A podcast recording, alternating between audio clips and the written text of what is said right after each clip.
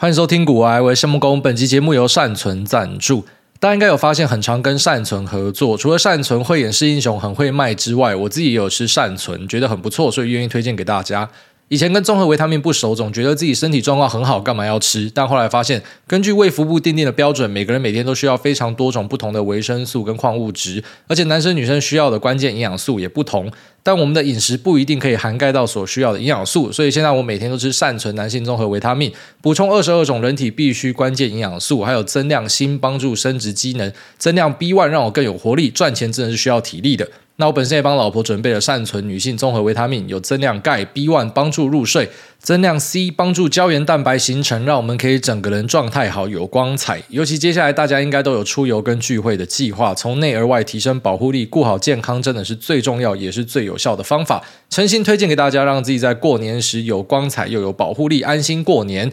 现在有听众专属的优惠，可以在我们的联系栏这边找到相关的资讯跟说明，那就欢迎大家点进去看看。好，那上礼拜六，萨泰尔邀我去参加岩上王世坚，就是一个大家看王世坚给人家干岩墙上三天挖不下来的活动。然后在这个活动里面呢，柯文哲有出席，然后还有那个黄静莹，然后一个永远选不上的吴峥，嗯，还有谢龙介哦，台南那一个。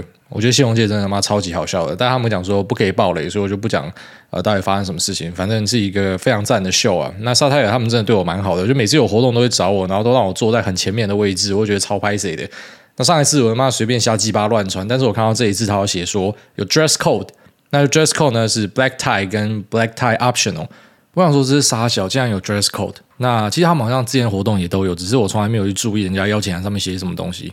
比较粗鲁一点，那这次有看到，所以就呃已经看到就要准备嘛，想说要怎么办。但是以前我的西装现在都穿不下，因为我上一次穿西装大概十年前了吧，就是那时候去面试呃机师的时候，那时候穿西装，从那之后应该就再也没有穿过西装了，所以就觉得妈的完蛋了，因为那时候的体重大概只有五十八、五十九公斤，现在大概是八十公斤左右。我最近瘦了大概四五公斤啊，但还是差很多啊，干那根本不可能套得下。然后本来想说啊，不然就去买个什么成衣西装，随便套一套就好。后来觉得，妈，其实做人真的是要像个人啊，就是我真的活得很不像个人，我过得太随意了。觉得那不然这一次就把这个当一个契机，好好的准备好自己。所以就去找了一下有没有那种定制西装的地方，然后发现说干水蛮深的，但是还有有好朋友帮忙啦。那虾皮的一个大头，那他是之前我们广告合作认识的，后来就很多交流。Wilson，然后他就教我说西装该怎么穿。我本来跟他讲说，我想要像零零七这样啊，就是我要怎么样才可以像零零七？我说脸就算了，因为他要投胎啊，就是其他的部分啊，有没有办法穿得像零零七？他说，其实最新的这个零零七，他的西装在比较保守的定义上是不合格的，因为他穿得太紧了。我说不会啊，看起来超 man 的啊，就是很壮啊，凸显他的身材。他说对，可以这样说。不过呢，诶，在典型的西装的认知里面呢，这个是不合格的。你应该要看贝克汉。然后贴贝克汉穿西装的样子给我看，干嘛直接排卵哎，直接生一个卵巢出来排卵，你觉得干他妈也太帅了吧？所以就觉得嗯，这是一个好机会，我也要帅，所以我要有一个啊、自己的西装。虽然坦白讲，我们都知道脸才是真正最后的问题啦。我觉得很多人花很多钱去装扮自己、弄头发什么，我跟你讲，其实不要花费太多心力啊，脸占八九成以上啦。你把陈冠希的脸装在一个路人身上，还是帅啦。好，当然，反正脸就是我们不能决定的东西嘛。我想说，那我们就从这种呃，可能加权占比比较小的东西，用力一点，看会不会把整个平均分数拉高一些。那去找这个定制西装的店，其实也不容易哦，选择非常多，但是他们都有一个共同点，就是每一家都跟我讲说，不可能在一个礼拜内做出来，因为你还要试套啊，还要什么打版还是什么杀小的，反正先给你穿一个样衣嘛。然后之后再呃调整一下，缝一下，然后去试穿，然后最后面成品出来，然后再试穿，然后再调整，所以可能要弄个三四次以上，一个礼拜弄不完。大多数的店家都这样跟我讲，我就一直问了很多个店家，然后即便是朋友帮我问他的朋友也讲说啊，急件可能也赶不出来。但最后面就给我问到一家在设子的老店啊，然后这个老板他跟我讲说他做得出来，只是明天你就要过来量。我说没问题，明天就过去。那就跟这个 Wilson 请教很多，他跟我讲说啊，西装有几个指导原则啊，我最后面自己花一些时间一两个小时去大量 Google 看国外的评论什么的研究之后，我发现就跟 Wilson 说的差不多啊，几个指导原则分享给跟我一样废物的宅男，就如果你要做西装的话，有几项可以把它做好。第一个呢，就是你的衣长啊，衣长要大概要遮住你的懒觉跟你的屁股蛋的下缘。就是越长越好啦，但也不要说什么过长而变大衣了嘛，反正就差不多要遮住你屁股蛋下缘跟你懒觉拉链那个地方。那稍微短一些 OK，但是不可以太短。就是有很多所谓的什么韩式西装，其实韩国人也没有那样穿啊。那台湾人自己讲说什么韩式西装，就是很短很紧，然后叫韩式西装，那、其实是很好小的东西。就西装本身要优雅的话，它有一定的长度，就是要盖住这两个地方。然后再来呢，然后在西装的领子选择上，哈，也是有很多的样式可以去挑选。就如果说你今天是要做一个啊、呃、定制西装的话，那我就选了一个剑领，我觉得剑领看起来蛮帅的。那还知道说剑领上面，呃，可以挖一个眼睛，那个叫什么米兰眼哦。那眼睛可以选个跳色啊或什么的，那就是一个啊西装上面突出的装饰。那再就是前面的口袋可以塞一个呃口袋巾之类的，然后可以让你看起来更加的优雅。那衬衫的部分呢，袖长要比西装外套稍微再长一些啊。西装外套可能就是到你的手腕的根部这样子，那你的衬衫可能就是到你的呃大拇指的关节处。类似这样子，不过这师傅本身就会帮你调了。我觉得最关键的其实是那个西装的长度。那我去找师傅讲那个西装长度的时候呢，他完全认同，他说太短的西装不好看，但他也很直接跟我讲说，因为你不够高啦，好先生，你看你跟我讲的范例啊，贝克汉啊，还有那个 Cumberbatch 啊，他们本身都很高啦，所以因为他够高，他做这样长长的没有问题，你还是稍微短一点比较好。然后我老婆在旁边，她也觉得这个师傅讲的是对的，所以就从善如流，然后那就稍微做往上一点，可能在。屁股的高峰再下来一点点，没有遮到整个屁股蛋这样子。然后在手臂的部分呢，就稍微做一点修饰，然后就不要说看起来像是一个直筒水桶的感觉，腰身稍微拉一下，看起来就很舒服。那也不会说穿起来很紧绷，在移动上也都是很方便的。那材料的部分呢，那其实，在西装挑选上，我觉得它的 range 蛮广的。我是选了一个那个发音我不知道怎么念，可能念 Zegna 之类吧，Z E G N A，那是一个意大利的布料。我整套做下来大概做了七万块，我是挑比较好的布料，因为我想说，诶，这个布料我看过啊，我在逛一零一的时候，那那个什么四楼还五楼有一个很大的 logo，就他们家的东西嘛。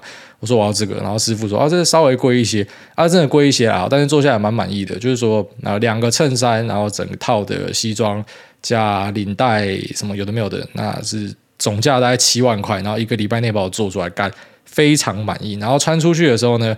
诶，很意外的获得蛮多好的评价了。就是我从来没有因为我的穿着获得好的评价，而且我已经很习惯每个人看到我就讲说，干你是流浪汉是不是？Fucking hobo，我已经很习惯这个评价了。然后没有想到我这样穿出去，然后看到我的什么听众啊，还有啊，在现场的一些来宾也是我们的 sponsor 什么说，哦，那今天穿的不一样，就觉得说人是需要勉励的啦。所以除了我之前跟大家讲说新礼貌运动之外，我现在要开启一个新勉励运动啊，因为我发现说。被勉励是很开心的事情。我现在开始看到每个人，我跟看到我听众的傻小，我一定会给你鼓励。我从现在开始就是给大家鼓励，因为我发现说我被鼓励之后，我整个人变得很正向。然后从现在开始呢，我就更加的去呃 follow 我在饮食上面的控制。好，本来想说稍微瘦一点，脸不要这么胖嘛，所以我去做了一个饮食控制，两个礼拜内瘦了四公斤。那其实我会瘦的蛮快，是因为我本身就有在运动，就说一天大概走个万步左右。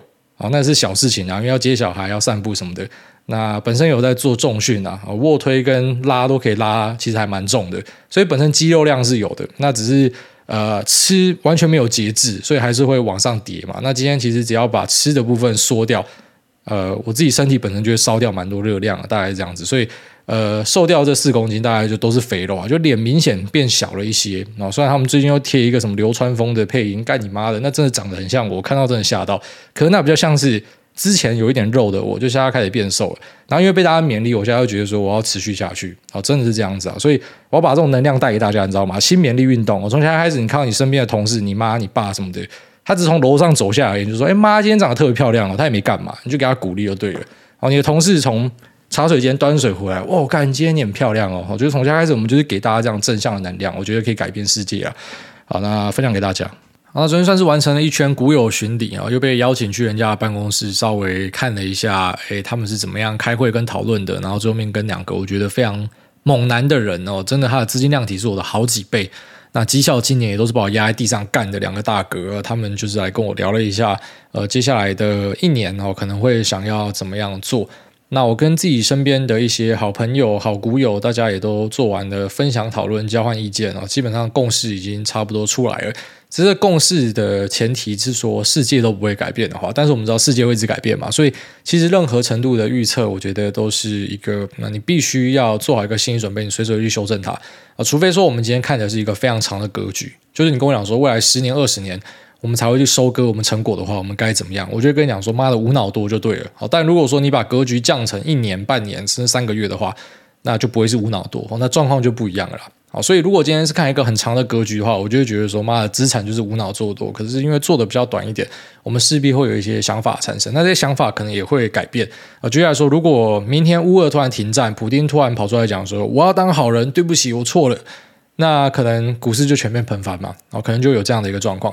那喷完之后呢，诶，说不定大家发现说，诶，冲过头了啦。其实乌俄战争影响没这么大，又又掉回来，类似这样子。中国突然间的解封，其实也对港股跟中国 A 股有造成很大的影响哦。港股的反弹超级无敌猛，然后根据外商的资料呢，港股的流入也超大的，就是说现在有很多阿多啊都把钱塞进去香港了，就看到你们解封之后呢，那龙心大悦，然后这个海外的大资金全部就灌进去了。因为反正现在留在美股也是给鲍威尔干假的，啊，妈干脆去玩香港股市好了。哦，你说香港股市是一个人治的社会，现在美股其实不遑多让啊，就看美股什么时候要醒来了。因为美股现在真的就是，呃，你涨上来，鲍威尔就讲话嘛，就把你打下去。他也表明的就是不要让你股市涨，所以这样子到底要怎么样玩？所以你可以很合理的去预见说，钱就是要往外跑嘛。那我自己就觉得说，在今年新兴市场应该会蛮有机会的，哦，所以呃，像台湾自己本身就可以好好的关注一下啊，我觉得表现应该会。继续的很不错啊，我认为是这样子。然后在估值的部分，其实台股也是偏低。那身边朋友的 idea 其实跟自己差不多雷同。其实我觉得是这样啊，因为我们平常就互动在一起，所以我们平常交换很多意见或啥小的，就自然间会把它分享出来。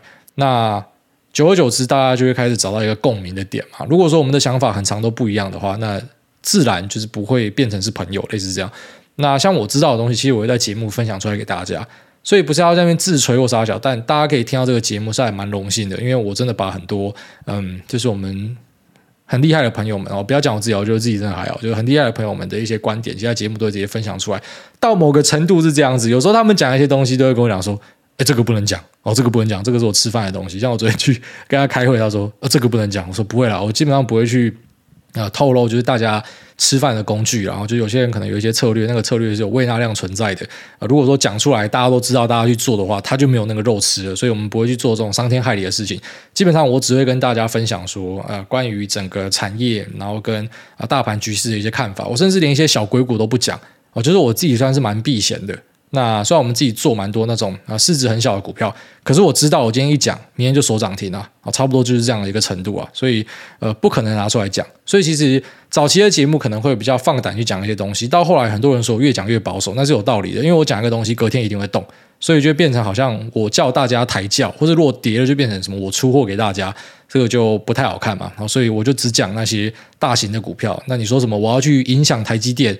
赶紧讲个爸了，但绝对不是我了，所以呃，我基本上就会讲一些比较大型、大方向的东西，然后看大家可不可以从中获得一些收获。然后像上一集我提到说 FPGA 的东西，我也想要看，那就有一些听众私讯给我说，哎，这个东西抓得好，这个东西真的很有机会，它在呃 data center 里面的用量呢比那个 BMS 晶片来的高，就是有些人会给我这样的一个 feedback，其实我也是蛮高兴的，但我可能就比较不会直接去点名这种小东西，美股的就算了，然后台股的点了之后，那隔天又被锁，或者说隔天被盗。然后就变成哦，我在操纵这个行情，好之类的。或许有朝一日，假设我放开来了，那我再也不做这些小鬼股，我就会分享。但因为现在跟我自己的利益是有呃交叠的，所以我觉得避开去讲。那我其实也不会讲我们身边朋友他们到底怎么样弄，不是为了说什么长招或者假会，或者说哎你付钱给我，我就私下跟你讲。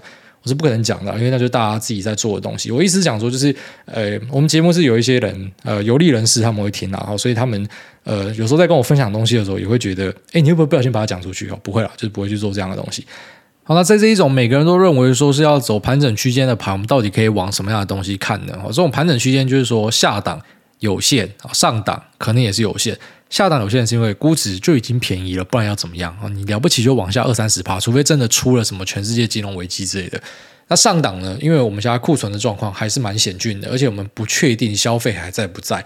库存去到一个正常的水位，那个是叫过去的正常水位。可如果说现在消费的能力是比之前来的低的话，那正常水位可能不够，还要再往下继续去啊。这是大家的隐忧在这边。所以一般就认为说上去也不多啦，啊，因为假设大盘要一直往上冲的话，必须要大型全值股带着。那大型全值股它不同于小型标股是，小型标股可能在什么样的行情之下，它题材对，它还是可以呃接到一些单，这些单就可以养活整个公司，然后赚好几个股本，所以就喷了。可大型的股票一般来说，他们很常会跟着整个景气在动。因为它量太大了，它不是说什么吃到几个小客户，我就可以把稼动率塞满。所以呢，我们认为说大型股的上涨空间可能也是有限的，就是便宜了。但是你说，呃，它在接下来的一年可以带给你很棒的报酬率吗？这个可能大家会打一个问号。所以在这种盘整区间里面呢，长辈有一句话蛮有智慧的啊，叫做“盘整出飙股”啊。那种老股民有些就会讲这样子的话，或者说什么哎，盘跌是呃老手最怕的嘛啊。那急杀呢是老手最喜欢的，新手是怕急杀，或者说什么老兵怕机枪之类，就是那种老人家都会讲出一些你当下看觉得好像是一个干话，可是实际上想想还蛮有道理的东西。哦，盘整出标股这句话我觉得蛮有道理的，就是在盘整区间之下，可能没有那种大型的族群，所以大家就会找一些小型的东西来弄。那也因为没有大型的东西，你知道大型的东西以前有一个说法叫垃圾盘。哦，这一年进来的可能不知道什么叫垃圾盘呢？过去我们都讲垃圾盘，就是说，呃，当今天台积电开始在涨的时候，其他股票都不会涨，因为台积电会直接把当天的流动性都吃光，就钱都会堆进去，然后其他人都不会动，中小型可能就停在原地。好，所以就想说，今天大型全资股假设上档有限的话，股市里的钱还是有的啦。我虽然说有收水什么的，但还是有钱。拿着钱要往哪去？没地方去，所以他们可能找到一个机会，就会全部挤进去。以前可能说有很多选择，所以就分散了，而现在就变成这些资金没地方去。好，有些他们是摆明就是要打短线的，所以他找到机会，可能妈懒觉一抹吐口水就直接进去之类的。那在这样的一个背景之下呢，我们认为说一些小型的标股可能就会产生。啊，当然，其实每年都有标股啦，每年一定都有那种翻好几倍的股票，只是呃，可能在今年会出现一些蛮屌的标股哦，这是我们的一个猜测，所以才会往小型股去做一些布局。那这种小型的次题材，我就稍微做个举例啊，哪些东西叫做小型的次题材？以轨道卫星来讲，我觉得它就是一个小型的次题材，就是它的量绝对没有办法带动像台积电。你说台积电吃到卫星的单有没有？一定有。其他那个比就是很小，可能就是嘛个位数趴数，甚至是什么三趴两趴以内，那个量太小了，所以它带不了全值股。可是台湾的一些小型股票啊，做息高的、做 PCB 的，说不定因为这个卫星，它就带来二十趴的营收，所以你说它会涨，它可能就很有机会涨啊。所以像低轨道卫星呢，就算是一个次族群啊，VR 也是一个次族群，就是大家的公司吃不饱，可是小家的可能可以吃很饱。那在低轨道卫星这边呢，我觉得有一个催化剂就可以盯着啊，就是 Starlink 它的上市。如果说真的拿出来 IPO 的话，我相信台湾的低轨卫星股票应该全部会喷一轮啊，这是我自己的一个猜测啦。那 Starlink 到底什么时候会上市，我们不知道。但最近矽谷圈人士已经开始有在传，然后像 SpaceX 的原始股东 Polyharboty 啊，他也提到说，呃，应该有机会在今年上市，而且可能是今年的一个资本市场最大彩蛋。哈，所以呃，在这样的一个状况之下呢，我觉得大家可以开始去往低轨道卫星注意啊。假如这些标的它有牵扯到低轨道卫星，然后本身它在这个题材哦，营收占比不能太小，可能是十趴、二十趴以上，那估值呢？不会太差啊，就是说没有过高的一个状况，营收获利呢是正常的啊，整个公司的毛利呢是健康的啊，这个东西就是一个可以考虑压注的地方嘛，就是可以把资金稍微往这个地方趴。假设说真的 Starlink 最后面拉出来上市的话，我相信会雨露均沾啊，就是大家都会有一个机会可以往上跑这样子。那根据 Polyharboty 的说法呢，Starlink 的 valuation 大概可能会落在 seventy five billion dollars，就大概是 SpaceX 的一半哦，这是他的猜测啊。那其实如果说 Starling 今天上市的话，我觉得我 IPO 就会直接先塞个几股进去，然后再来可能再分两三单去买。我觉得这个东西我会想要布局一些啦。呃，只是这种 IPO 东西还是要小心哦，就是说一般上来就先割一波，跟台湾的那种什么呃从新贵上市一样，很多就是先冲一波高，然后再割你。所以那种可以在更前面然后什么询价圈的人就拿到了，那种才是真的最赚钱的啦。然后真的等到上公开市场之后，就是呃很难说，啊，我觉得是非常难说的一个场域啊。所以那种做风投的，他们赚钱是合理的，他扛更多的风险嘛，然后可以拿到呃更前一手的东西啊。那很多在上市之后呢，就直接高歌离席就可以赚一票，所以大家稍微注意一下。而且马斯克最近的呃运势其实不太好了，所以他的 Starlink 拿出来上市，搞不好又直接在高点然后割大一波之类的。不过我是觉得我应该会想要放一点资金进去。但重点应该会放在台湾的供应链上啊。好，那其实供应链不是有台湾有，美国有几家公司，之后再跟大家介绍。那台湾的供应链呢，可能就可以注意一下，然后跟它有关的一些射频组件、IC PCB、焊锡、锡膏，那或是地面的啊、基地站，然后跟 router 或是呃一些零组件啊，其实这些东西有蛮多都是从台湾这边出去，就台湾做很多网通、卫星相关的电零组件啊。那占比比较大的，之前有跟大家介绍过，稍微复习一下，像是华通跟耀华，他们的卫星版占比其实都不小。那只是如果说你要去做这样子的投资，我会建议说，还是要去了解一下 Cogo 公司什么，然后去明白说它的卫星版是不是真的有帮公司带来获利。不过一般来说啦，假设以题材的角度摸到就先炒了啦，啊，那个去检验基本面是之后的事情啊。哦，这是以一般炒股票，很多人就是这样子。反正我只要题材对我他妈就先上了。那只是像我自己去做分析的话，哦，我抓一个次族群。那假设我确定 Starlink 真的要出来了，然后去找相关的标的布局呢？一般来说，我还是会比较仔细一点，然后去调查说，诶，实际上。你这个公司占比多少？这东西有没有真的为你带来获利？然后之后成长性是多少？那它可以在你的啊、产能上面获得应有的产量吗？还是说会卡住什么？这个我都会去做相关的了解啊。不过其实整个逻辑就是这样啊，这边算是拉一个案例给大家分享。那也不只是低轨道卫星啊，像是 VR 啊，假如说苹果 VR 推出的话，那其实也是一样的道理，就是它整个供应链都可以稍微去注意一下。那可能未必占比是高的，有些占比只有什么三趴五趴，照样他妈直接先喷到你妈都不认识哦，这都是有机会的。然后再就是说，台湾有一个族群哦，其实长时间维持在低档，它以前也是一个传奇族群，就是被动元件。呃，被动元件今年的状况到第三季应该都还是不好啊，就是我们手上可以看到的资料呢，到第三、第四季应该都还是很差的。那只是啊、呃，这个东西因为它过去基本上啊、四年内应该都没有资金在。接触它，它等于是一个放在那边烂的一个状况，所以呢，我最近有注意到说，在被动元件开始有一些资金进去，我觉得这些资金它不是那种什么春江水暖鸭先知，然后它率先进去卡位，不是，它只是单纯知道说这边筹码很纯，估值是低的。然后没有什么人在车上，所以我不怕被盗货，我就进在里面站着。妈，我蹲到它回春，它搞不好是很有表现的东西。然后因为我们都知道说，被动元件在未来的电动车上面，它用量是多了好几倍以上。所以呢，有接到车用跟工控相关的被动元件，特别是以大哥国巨或者说它其他下面的啊小朋友，要注意一下它的那个产品组合是什么，不要太多那种消费性的，应该都会是有机会的。就是它尽量要做特规品啊，不是那种一般品的，那它可能就是。那有机会成为假设说有下一个主题出来的话的一个选项。好，所以这种资金本身在过去几年没有炒过的东西，也是大家在盘整盘里面会看的。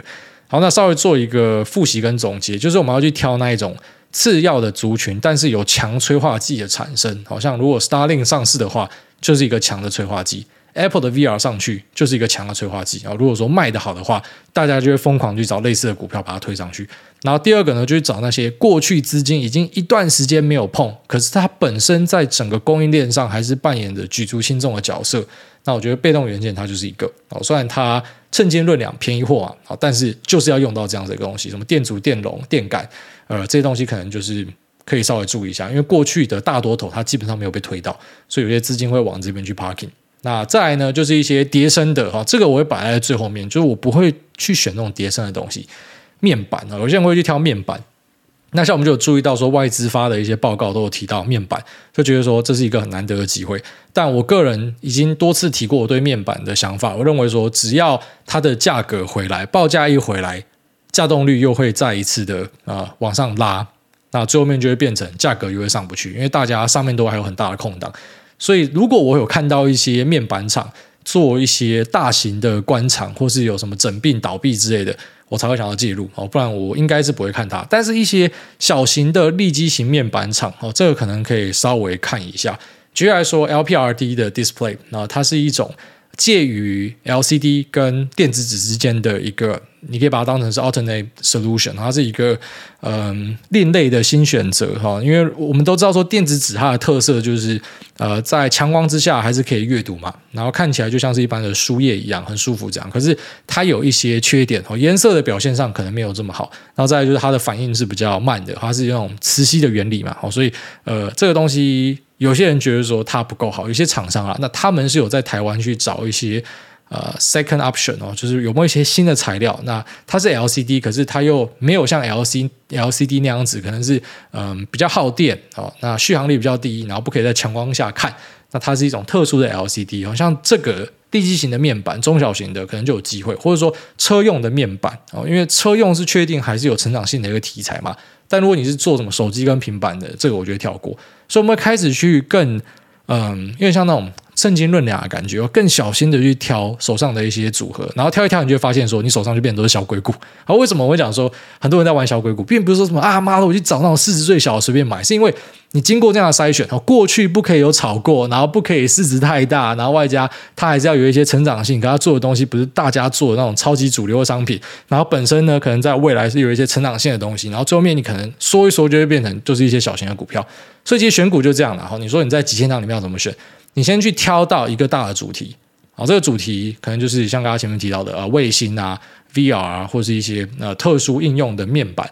那你挑到之后呢，它就有一些股票会跑出来嘛，那些股票就可以开始去分析啊，哪些它的营收占比纯度是比较高的，然后哪一些啊，它过去呢是没有被太多资金炒过的，然后哪一些很明显它的毛利、净利都正在改善之中，或是即便还没有改善，但是你知道接下来两季会改善，然后这种最棒，就是你可以提早预判它会改善的，这个一般都会大赚钱，所以往这样的东西去找，就变成是大家的共识啊。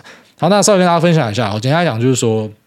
那如果你觉得你对二零二三年没有想法的话，你不孤单，因为我们都是。那接下来我们进入 Q&A 的部分。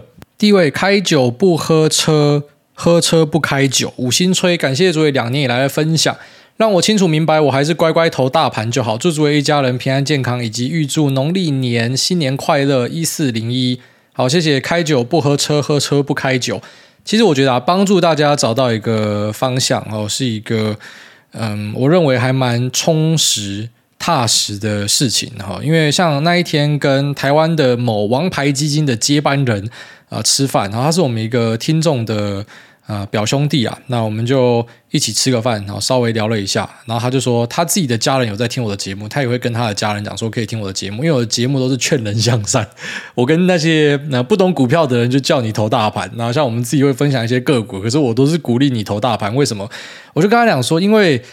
呃，像我们自己这种弄得要死不活的，然后做一堆研究的，老实讲，都未必可以获得一些好的成效。那除非你是天才啦，那不然其实你的时间花的比我们少，用心比我们少，呃，消息的来源也比我们少，你也不知道什么叫抠公司，你也没有 memo 可以看，然后你去做选股，然后你说你要赢大家，真的很难啦。但是不要跟我举例说什么那个谁谁谁，那个哪个论坛的谁可以。就不是你嘛？你每周只能够举那几个人嘛？就代表说不是你嘛？也不是你身边的朋友嘛？我觉得是说，很多人讲说，我们巷口有一个很好吃的，每个人都说自己巷口有很好吃的，可是妈的，在食物评鉴的时候就是不会看到啊，在 Google 上面就不会看到你分数很高啊，啊，你就是必走自珍，觉得哦，这好像真的可以。就是说我还是要把真相告诉大家啦，就是说大多数的资金你是打不赢大盘的，所以你直接先买大盘，然后再去选股，好，选一点点选股啊，你发现你选股做的比大盘好很多，你就。赶快多投入一点在选股里面哦。可是其实大多数的散户，我就老实跟你讲啊，七八成以上，然后大家都会卖梦给你，跟你讲说可以怎么样屌赚爆赚，我们不应该慢慢赚啊，你去试看看就知道了啦。然后再回来跟我讲你的心得啊。下面一位咖喱拌饭他说，一月八号五费二点零全球同步 online。艾大你好，想请问当初购入 Daytona 的管道分享，还有对于官劳加入二手市场的看法，真的是想要止跌稳住行情吗？现在看起来是有回稳的迹象。还有艾大下一支表会想购入哪一支呢？感谢他回复，祝大家一家和乐安康。哦，我当时是找网络上的朋友买的啦。哦，因为其实 Daytona 在前阵子是不太可能买到的，在两三年前开始，其实就已经是买不到的状况了。然后我买了之后，到最高价好像几乎涨了一倍吧，就我自己也吓到说，干这东西怎么这么会涨？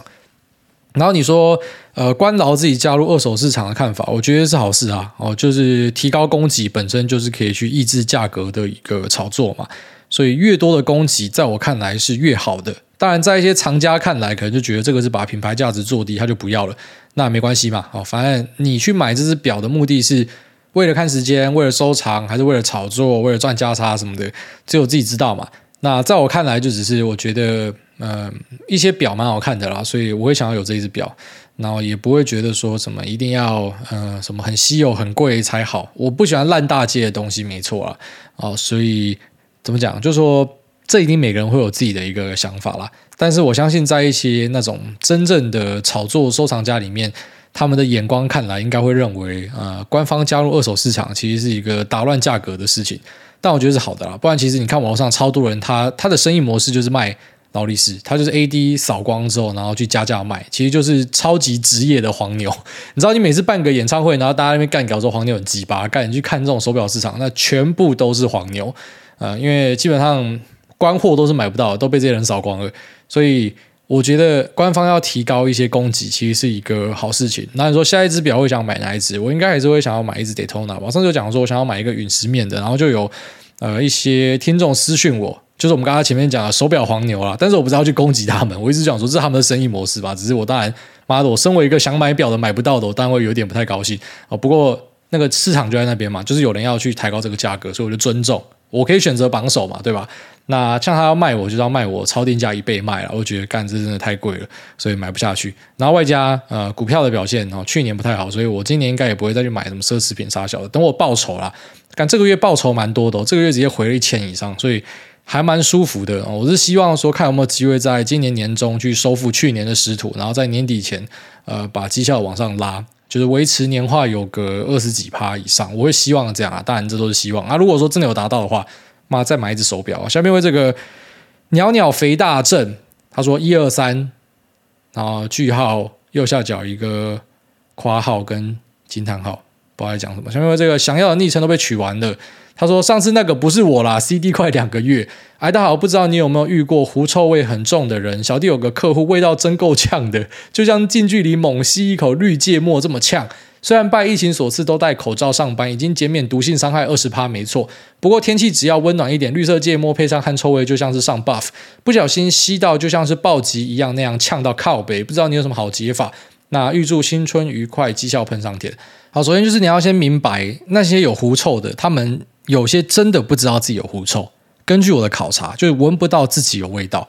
所以呢，他不一定是有恶意，就是他故意要拿芥末，然后他妈的直接把你家暴之类。他其实没有这样的一个想法，只是他不知道。所以你可以试着跟他讲，你跟他讲说：“赶紧给我滚去洗澡！”没有，这太直接啊，就是可能那个腋下怎么黄黄的？不是，这也太直接。我想要怎么讲比较啊？这样好了，你去准备一个。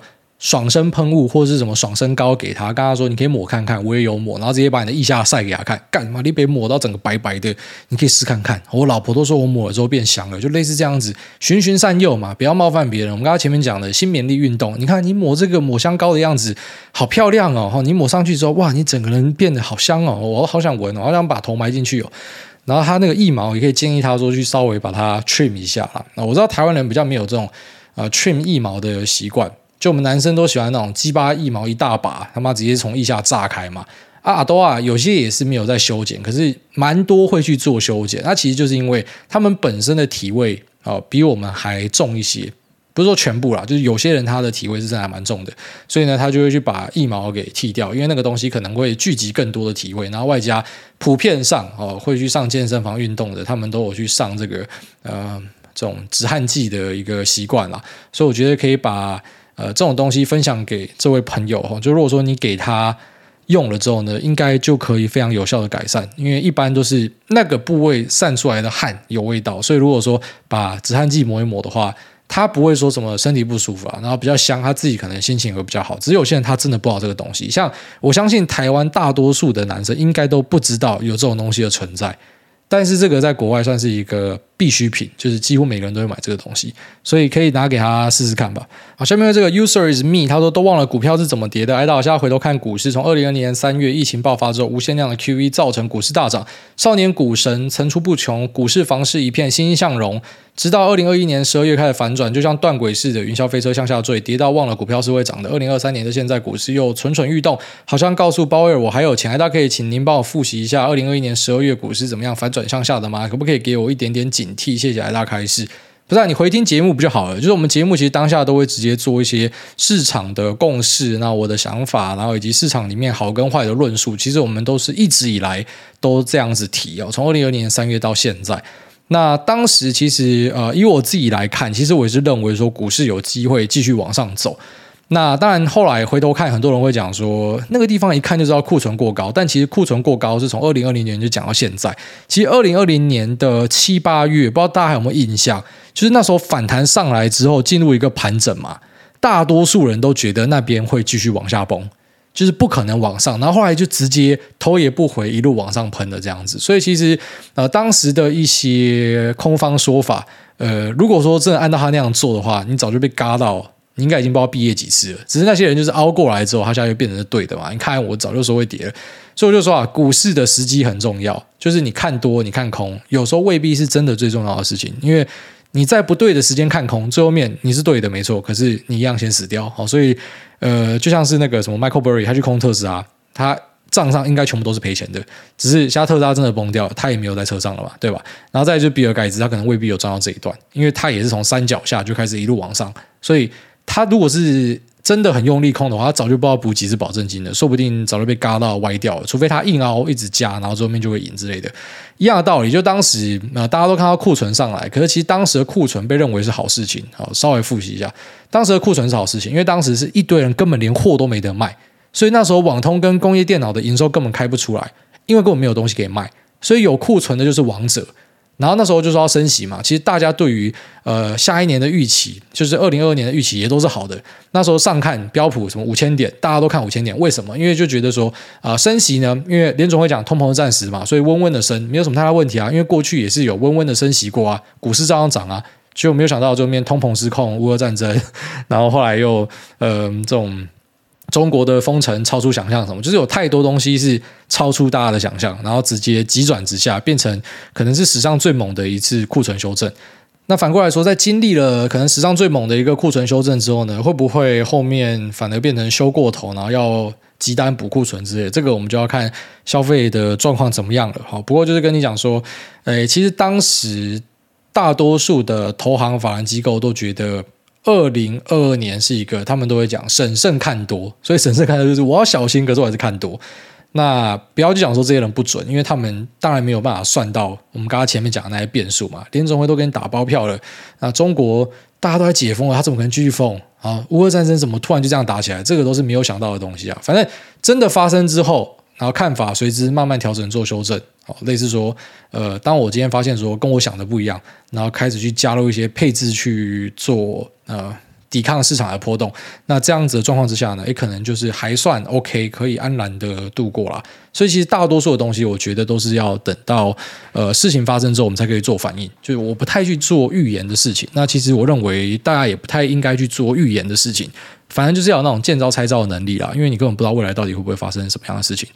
啊，下面一位来看看是谁？他说：“我是混蛋吗？”艾大你好，想问个跟股票无关的问题。我有一个朋友上次说他超赌烂，听到有人请艾大帮忙祝福生日，可是我还是硬要请艾大帮忙了。请问这样的我是混蛋吗？虽然已经过了一个礼拜，还是请艾大帮我祝十二月二十八号生日的河豚油泼生日快乐，感恩呀。不会啊，这样很爽啊！就别人不爽就硬要做啊！你知道，其实我们社区呃最近在投那个什么电动车的充电桩嘛？啊，我是连投都没去啊，完全不参加任何社区的活动。那反正就是我最后面就看到说，呃，好像不知道是因为区权人参加不够多还是怎样，那个票数明明就是同意的比不同意的多，可是最后面它就显示说没有过。那其实看到没有过，对我的生活是没有影响啊，因为本身好像我昨天跑去一零一跟人家开会，我下面停车停一停，我电又满了，我基本上我没有那种什么充电的需求，我时间也超弹性的，但我就可以想象那一种，因为我们家社区开始越来越多人开电动车，干那人一定超级不爽的，然后他们一定会觉得说这些油车派他妈一堆老古董，干现在多少车厂都在做电动车，你早晚也是要换的，你怎么这么蠢？你这边反对，你之后还不是要换？就是他们一定有很多的那种不满嘛。我光是想到这个，我就觉得就很舒服，就心情很好。虽然我自己本身是电动车，但假设说，啊、呃，今天有人要去治这些蠢货的话，啊、就是那种妈整天那边盖反对的，然后反正我跟你讲，这些人的特征啊，我用肛门想都知道了，他们就是社区的公社会一直用，然后整天没有生活，那社区的吃饭什么都会跑去那一种，他没有自己的自己的生活，他就是把那种好像社区的管理当成是他人生的职责那种，参与一些投票，然后去反对别人的权益这种。我我看到这种人，我妈的，我真的是想到我头就很痛，所以我根本不会想要去跟他们纠纷。所以我知道说，你家这样反对，然后那电车一定不爽，就大家一定会吵起来或杀小，然后可能之后约再办一个投票，然后。我就去盖油车那一边，即便我自己是电车，我就盖反对。我妈，老子反对充电桩，嘿，直接盖下去，然后看你们吵得更凶，我觉得爽。反正就要去教训这些人，最好大家吵到他妈的，哎，互相检举啊！你下次做什么不爽嘛，我就检举你社区规约，然后在那边整个气氛起来，整个社区跟战场一样。就很爽。我就在我的楼上，嘿，高高兴兴，哎，下我的单，打我的世纪帝国，我看你们吵架，反正今天你让我不舒服，我也让你不舒服哦。就我在后面兴风造浪什么，就我我会蛮喜欢去欣赏这样的一个 drama 啦。所以像这种什么，人家讲说，呃，不喜欢看到别人帮忙祝福，然后你就故意跑去祝福，完全可以理解，因为这就是一个舒服而已啦。下面一位用砖脚漆看起来两光两光，哦，这样有一阵子没有留言的念一下。他说，在现实里追求公平，是不是搞错什么？对啊，搞错啊！世界上根本没有公平的东西啊，男女本身也是不公平的啊。男生本身的生理构造跟女生就不一样啊，所以像这种追求平权的，我觉得都是低能儿啊。就你到底要平权啥小的？我怎么不看到工地里面是女生跑去搬砖头？你为什么不跑去搬砖头？啊，就妈就生理构造不一样啊。那为什么我们请保姆都要请女生？为什么不请男生？阿妈是你，你要请男生吗？我也不想啊。就算你有证照，我还是想要请女生。我就坦白这样跟你讲，你要说我歧视也好。所以我说。一定就是不公平的，你不可能追求齐头式的公平啊！拍这个，我不小心骂我看到你的标题，我就直接开始回答。他说：“有时候不是很明白，奇怪，明明在产地买东西会比较便宜，可是偏偏在台湾买车、电子三 C 等东西啊，不及备宰，明明就是标榜台湾制造生产，可是从国外寄来加运费还比在台湾买便宜，真是怪了。然后都说缺人才，奇怪，明明就都符合你开的条件，可是薪水就是上不去。反过来，外国人开的要求就都可以接受，外国人有三头六臂，他们的能力也。”都跟你我一样，可是就是不同酬，永远都在制造资讯不对称的契约漏洞。同理，住在台湾的人不可以检举，奇怪，外媒来了就会恢复可以了。玩个游戏也可以资讯不对称，诸多不及被宰，感觉台湾只剩下骗人一途了。好奇大家在出名后有没有遇到跟你装熟的朋友，或是想吃你的人？好奇诸位会如何保护自己？毕竟人心隔肚皮。诶。我这样说好了，在雇佣的关系上面，我是还蛮站在呃市场供需，就所谓的右派这边，就是我认为说，之所以你们的薪水很差，就是因为随便换都换得到人，所以真的就是不爽不要做，这是我给我听众的建议啦。那如同我们在。呃，前几集长隆行情那一集提到，就是说我当然知道有些弱势的他也没有办法换工作，他都已经进来，他只能够在那边做，所以我是支持说对劳工要有一些保护的法令，因为你知道做到最极端的那一派是认为说，甚至连什么劳健保都不应该有，那应该都是自己去谈的，就是说你这个工作我到底该用什么样的东西把你留下来，完全就是市场机制，反正我给你的东西不够好，就会有呃这个离职的。